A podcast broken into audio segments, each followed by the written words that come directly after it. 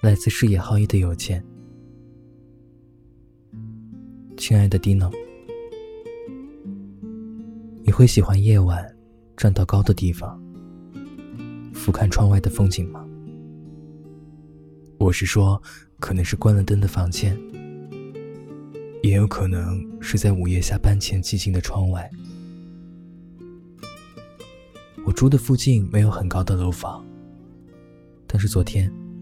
当我和正一爬到洞爷湖的山顶，我才惊觉，原来有些风景，自己已经很久没有看过了，包括曾经也被自己当做风景的人。我想，我可能还是缺少一点点勇气的，特别是在自己喜欢的人面前。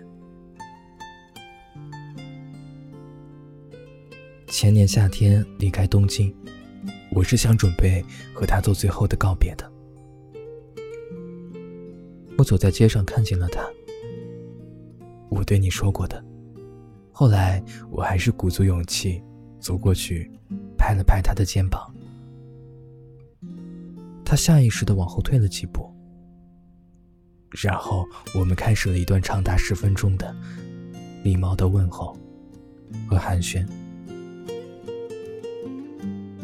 从他的眼睛里，我可以看见他的全世界。那种温柔、闪耀着光的眼神，你便能理解我为什么会把对他的喜欢一直放在心底。可是，你也许也能从他的眼睛里看出来，他的世界是没有我的。只是这短短的十分钟。我已经觉得没有遗憾了，因为我已经在心底幻想着和他共度了美好的余生。那，亲爱的蒂诺，请你告诉我，有些喜欢不一定是要说出口的吧？或许，那种藏在心底的喜欢，才应该是最纯粹的样子。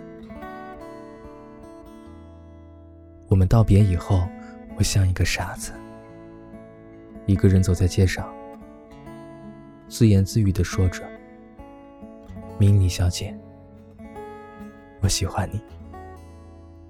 明理，我们在一起吧。明理小姐，我其实很想好好照顾你。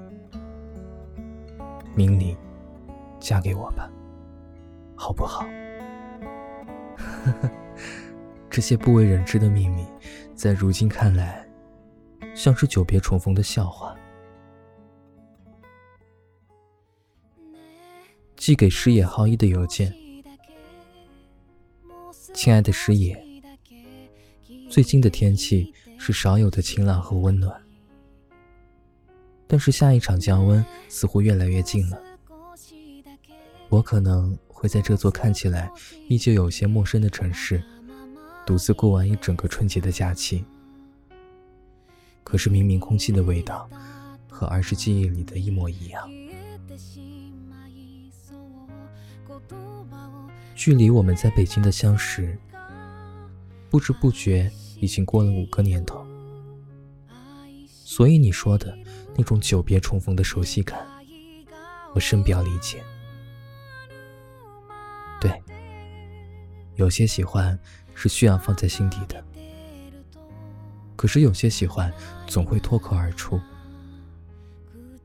这里的区别在于，你喜欢的人眼睛里有没有藏着一个你。秋冬未过，在北海道的你，记得照顾好自己。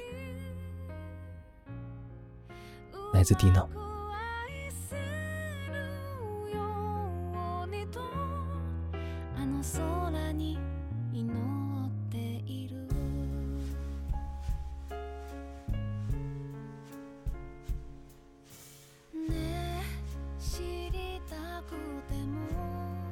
知り尽くせないこと。